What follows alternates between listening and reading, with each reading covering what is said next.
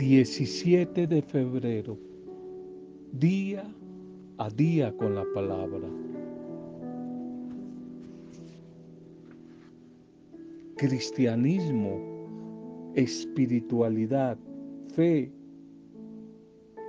es atrevernos a vivir en una constante vida de simpatía, de atracción hacia los demás, pero también de animar, ser animados y animar.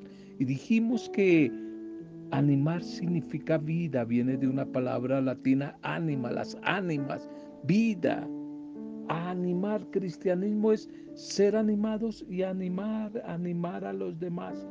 El secreto de la felicidad, del éxito, es no dejar ningún éxito sin elogiar, lucha, sacrificio de los demás, sin motivar, sin elogiar, sobre todo si se trata de personas sencillas, humildes, que les ha costado mucho su esfuerzo por mejorar.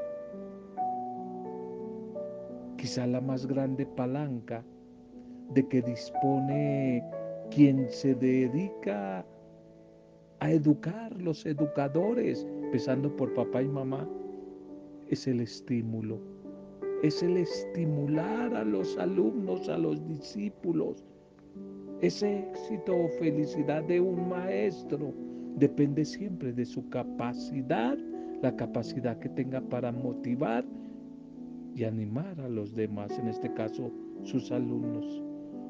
Es que todas las personas tenemos hambre y sed de motivación, de estímulos, de elogios.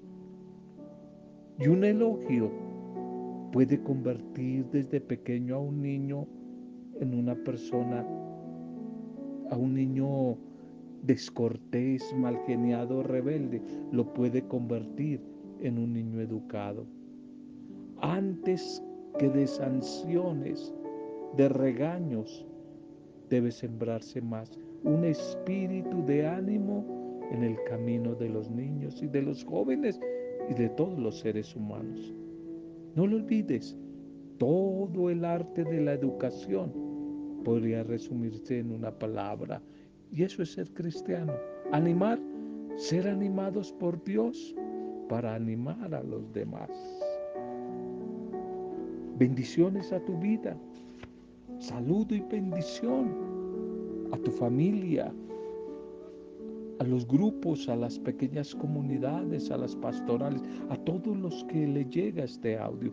Nuestra intercesión como todos los días por los que están atravesando situaciones difíciles, situaciones duras. Ánimo, ánimo, vida, ánimo, vida. Que el Espíritu del Señor está con ustedes. Y ya vendrán, se acercan tiempos mejores, ánimo. Nuestro saludo, oración, Bendición, felicitación a todos los que hoy están de cumpleaños, celebrando alguna fecha especial, algún aniversario. Un feliz día y muchas bendiciones y cosas bonitas en este nuevo cumpleaños. No busques la felicidad, recíbela. Recíbela en el nombre de Jesús, no la busques Salmo 4, 7. Tú diste, Señor, alegría a mi corazón, mayor que la de ellos cuando abundaba su grano, su mosto y su vino. Tú diste alegría a mi corazón. No busque la felicidad, recíbela. Ya sabemos que el objetivo de todos nosotros los seres humanos, seamos eh, ateos, agnósticos o creyentes de la religión que sea, de la ideología política que sea, todos tenemos como un objetivo ser felices, ser felices. Y esa felicidad no se encuentra, solo se logra, solo se logra en cualquier lugar del mundo, en cualquier época de la historia en las diferentes realidades, circunstancias que te encuentres, o con la persona con quien quizás comparta la vida. Puedes, claro que sí, puedes llegar a experimentar paz, paz dentro del corazón, sentido de vida, esperanza, gozo, alegría, a pesar de las dificultades que estás atravesando. Solo espera, espera un momento. Y quizás tú me vas a decir, ¿y cómo es eso? ¿Cómo es eso que con cualquier persona, en cualquier lugar o circunstancia, puedo llegar a ser feliz? No estoy promoviendo quizás una propuesta, un estilo de vida mágico, eh, de confort, displicente, alocado, eh, salido acá de nuestra realidad, de nuestra estratosfera. Quizás lo que quiero decirte es que las diferentes situaciones, tal vez situaciones duras, difíciles como algunos las están viviendo, todos las hemos vivido, situaciones no deseadas que hoy te toca enfrentar, ya sea por malas decisiones, malas elecciones, elecciones y decisiones que has tomado, o porque quizás no tenías otra opción. No son la excusa, no son excusa para negarte una experiencia de vida diferente. No son la excusa los errores del ayer para negarte a la experiencia de vida que busca y camina y que confía en tener felicidad. Quizás muchos dicen y lo repiten, pensé en contar la felicidad en esto o en aquello. Soltería, vocación religiosa, matrimonio, tener hijos, dinero, viajar, placer, poder, etcétera pero no conseguí la felicidad. Me equivoqué, me equivoqué. Me siento defraudada, defraudado, desilusionado. No me queda otra cosa que llorar y tener una vida amarga, llorar mi decepción, observando cómo otros, otras personas pasan a mi lado, pasan quizás por mis narices y ellos sí son felices y disfrutan. Qué ironía, qué ironía que la vida. Es que la felicidad depende de ti, no de los demás. La felicidad está en ti, depende de ti, no de los otros o de las cosas externas. Mujer, hombre, si en tu interior tienes paz, tienes esperanza, ilusión, sueños, anhelos de vida, si en tu interior tienes paz en tu relación contigo mismo, con los demás y con Dios, y con Dios. Por ende, entonces, nada ni nadie te puede robar y te puede apartar del gozo, de la alegría, de la felicidad verdadera. Mujeres y hombres quizás, cuya fe, su esperanza, su confianza siempre se ha centrado en lo espiritual, en activar ese motorcito clave de la vida que se llama la dimensión espiritual lo han experimentado, han experimentado la bendición. Han escrito, han dado su testimonio, han escrito y hablado sobre la paz, sobre esa alegría profunda, sobre ese gozo como nadie, que nadie lo puede dar.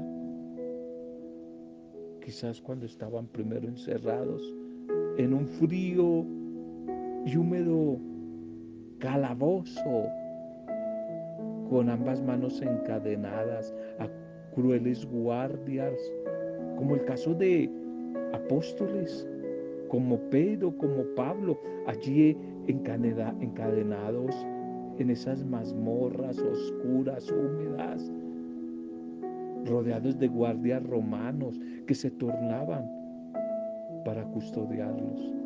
Pero ellos, sin embargo, allí como Pablo, tenían dentro gozo, esperanza. La pregunta es cómo lo hacían, cómo lograban tener esa paz, esa felicidad en esa situación tan dura, una situación crítica de adversidad. ¿Sabe por qué? Porque hallaron a Cristo Jesús, se encontraron con Él.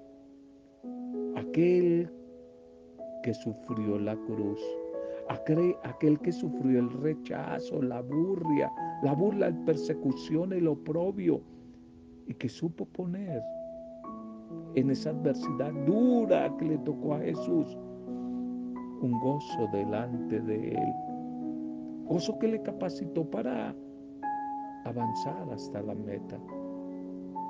En medio del sufrimiento, él siempre fijando los ojos en Dios el Padre fijando los ojos en el Creador, en el autor y consumador de la fe.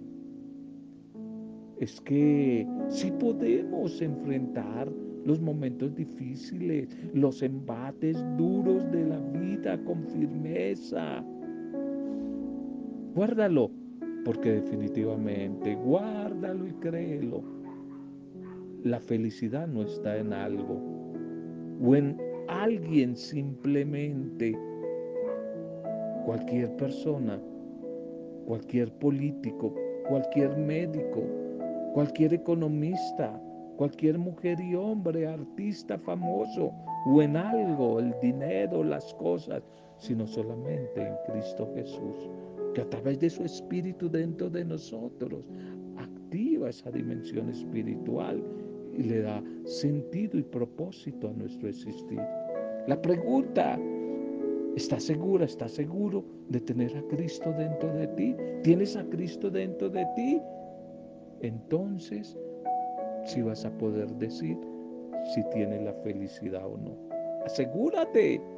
Si lo tienes a Él, tiene la felicidad. Si no lo tienes, entonces no te quejes. Entonces con nada ni nadie te sentirás plena, pleno, conforme. Siempre vas a sentir un faltante, un vacío, aunque tengas cosas y personas. Si no lo tienes a Él, no vas a experimentar el sentido de la existencia humana. No lo olvides. No encuentras la felicidad.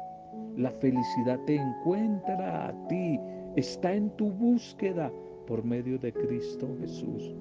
¿Ya lo aceptaste a Él? Aceptar a Jesús, su proyecto, su propuesta de, vida, atreverse a vivir Jesús mente, Jesús vente, es optar por la felicidad. Es optar, es optar por la felicidad.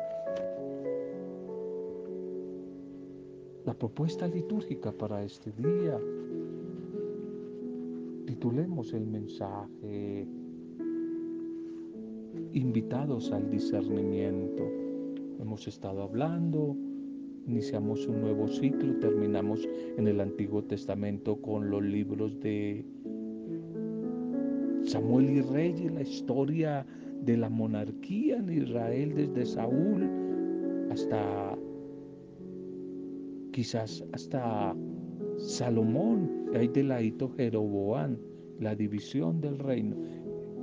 Pegamos esta semana un salto al Nuevo Testamento, a un libro del Nuevo Testamento muy interesante, Santiago.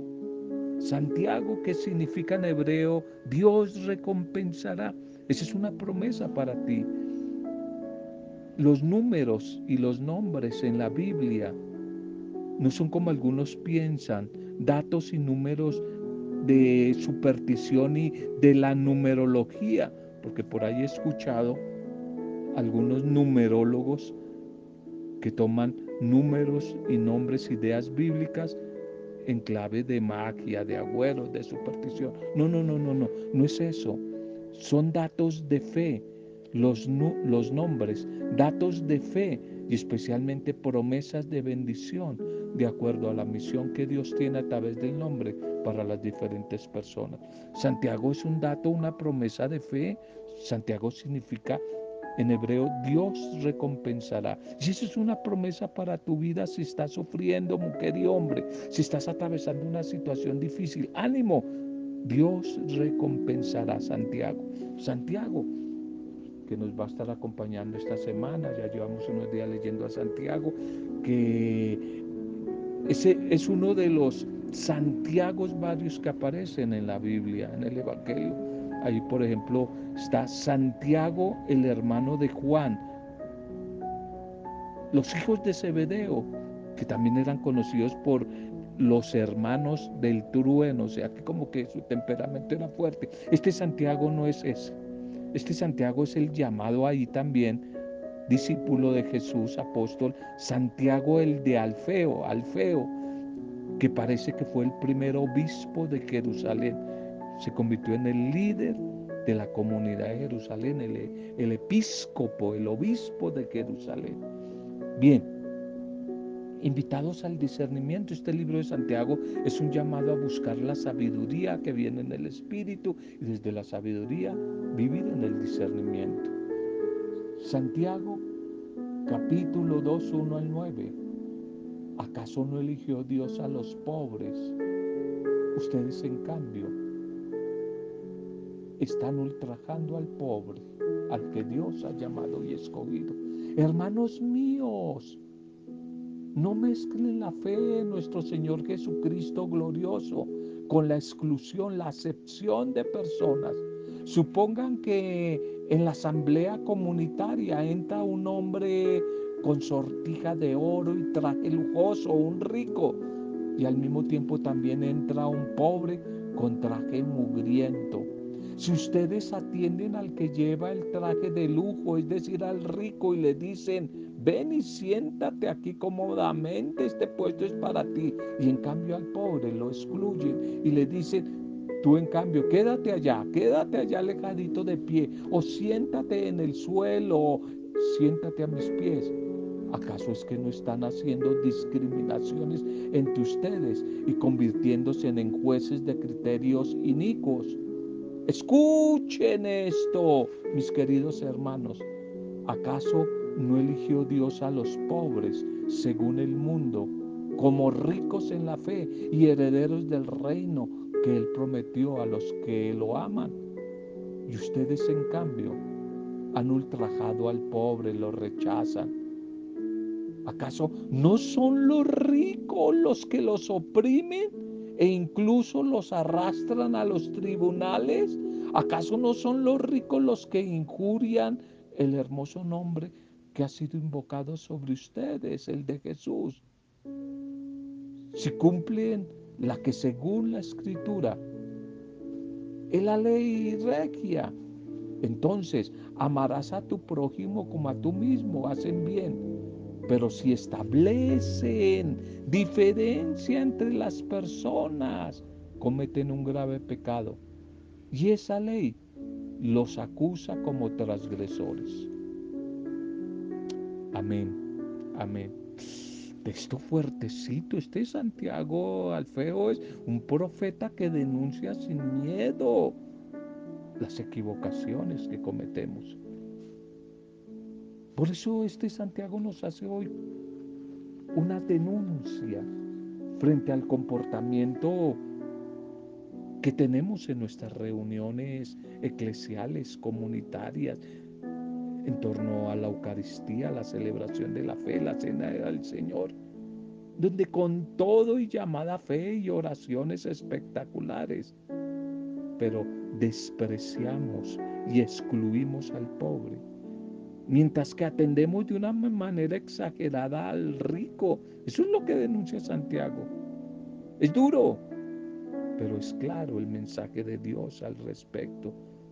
Las discriminaciones, la acepción de personas en el culto, la discriminación, el favoritismo, que son contrarias al proyecto de Dios, son enemigas contrarias a la fraternidad, que debe reinar en nuestras reuniones, en nuestras asambleas de fe. Este texto de hoy hace una dura denuncia a esa realidad palpable que se veía en las comunidades cristianas, la discriminación de personas, pastores y fieles. Todos deberíamos estar atentos a esta realidad y a ser más conscientes de que el Señor ama, ama con misericordia, con privilegio a los más pobres, a los más necesitados, que Él asume su causa, que Él se preocupa por ellos, que Él se alegra y disfruta de su humildad, de su sencillez, de su cercanía. Por el contrario, a quienes con su orgullo, su soberbia, su poder, utilizan ese poder precisamente para despreciar, humillar a los necesitados y que se sienten con más derechos que los demás. Dios los resiste. De eso nos hablaba el Evangelio del domingo pasado, las bienaventuranzas de San Lucas en el capítulo 6. Precisamente de eso nos hablaba. Él nos hablaba de eso y nos invitaba, y hoy también a través de Santiago, a colocar nuestro corazón, nuestros ojos en servicio, en ayuda a los más necesitados, a esos pobres, a esos humildes y solidarios. Si es que de verdad queremos llamarnos cristianos, si es que de verdad decimos que somos cristianos, porque si no, la semana pasada hablamos que cristiano no es el que cumple simplemente un rito el domingo, cumple una norma, cumple una regla. No basta con decir que voy al templo, sino que es necesario vivir, vivir como vivió Jesús. Ese es ser cristiano, eso es ser cristiano. Este profeta Santiago es muy duro, nos puede llegar a chocar un poco con su estilo de vida de denuncia. Nos puede dejar quizá la sensación como de un regaño continuo cuando lo leo, de un mensaje de reproche continuo, porque pareciera que está a cada momento señalando un problema, señalando un pecado, señalando un exceso, señalando la injusticia. Pero tengamos en cuenta que esta carta tiene un estilo sapiensal, es decir, está lleno de la sabiduría que viene del Espíritu del Señor. Por eso quiere decir que el mensaje está relacionado con una invitación al saber vivir, saber vivir mejor, que es el modo como se debe entender la Biblia. Un libro, una lectura de fe espiritual para aprender a saber vivir. Esa es la Biblia. Y esta carta de Santiago no insiste en algunos temas típicos que siempre se trabajan en la predicación cristiana sino más bien nos invita a vivir valores de la vida humana, de lo cotidiano. Un mensaje que va a la comunidad y que invita a la comunidad a que no dejen tal la idolatría por las riquezas, por la hipocresía, por la exclusión, el rechazo a los demás. Todas estas dificultades que surgieron en las primeras comunidades, las comunidades primitivas, también tenemos hoy que con humildad reconocer que en nuestra iglesia, en nuestras comunidades pastorales, también se están repitiendo y, más graves todos estos errores, todas estas exclusiones, pecados contra el débil, el sencillo, contra el pobre. Por eso es una invitación a corregir esos errores y a que reconozcamos en nuestros corazones que necesitamos cada vez más del Espíritu del Señor resucitado para vivir la misma fe, compartiéndola con otros, para avanzar y para crecer juntos. Crecer y avanzar juntos. El Evangelio para hoy. El Evangelio para hoy. Marcos 8, 27, 33. Tú eres el Mesías, el Hijo del Dios vivo. Jesús y sus discípulos se dirigieron a las aldeas de Cesarea de Filipo y por el camino Jesús preguntó a sus discípulos, ¿y la gente quién dice que soy yo? Ellos le contestaron unos Juan, el Bautista, otros Elías y otros uno de los tantos profetas. Y él les preguntó, ¿y ustedes quién dicen? ¿Quién soy yo? Y Pedro tomó la palabra y dijo, tú eres, tú eres el Mesías, tú eres el Hijo del Dios vivo, tú eres el Hijo de Dios vivo. Amén. Nos cuenta hoy San Marcos que Jesús caminaba con sus discípulos por, la, el territorio, por la región de Cesarea de Filipo, cuando les preguntó a sus discípulos quién era él. Las respuestas fueron variadas, el Bautista, Elías, uno de los tantos profetas. Y Jesús dirige la pregunta a ellos mismos. ¿Y quién soy para ustedes? Y Pedro es el primero en responder, confesando a Jesús como el Mesías. Y el Señor le pide reserva ante esa profesión de fe y se dedica más bien a explicar los acontecimientos que van a llegar, los acontecimientos propios de su pasión, de su muerte, de su resurrección. Y Pedro como que no acepta el tema de la cruz. No quiere aceptar que para que se dé el hecho de la salvación tenga que pasar por la cruz. Y por eso es reprendido duramente por Jesús, haciéndole ver que es Satanás mismo quien le está tentando a llevar una fe, un, un cristianismo sin cruz, llevándolo por el camino del confort, de las complacencias humanas, alejándolo del camino del verdadero amor, de entregar la vida como Jesús lo va a hacer más adelante. Caminamos con el Señor día a día por los distintos espacios de la vida y allí reconocemos gran cantidad de definiciones sobre Él. Pero nosotros reconocemos quizás con Pedro que Él es el Dios de la vida, Él es nuestro Señor, nuestro Salvador. Qué triste, lamentablemente a veces caemos en la tentación de ver al Mesías lleno de poder, sin cruz, sin sufrimiento alguno, por encima de las realidades humanas. Un Jesús solamente divinizado desde el cielo, pero como que no tiene que ver nada con la tierra. Es un Mesías que quizás reúne las condiciones para evitar todo lo que sea sufrimiento, pobreza, desprecio, dificultades. Un Jesús se imaginan muchos divinizado y no encarnado y humanizado. Y eso no es el verdadero Señor. Preguntémonos, ¿acepta el misterio del sufrimiento? El misterio de la cruz como parte de ese mensaje pascual de Cristo en mi vida. Gracias Señor. Gracias porque tú eres el camino, la verdad y la vida. Y porque tú deseas nuestro bien en todo momento, porque nos amas.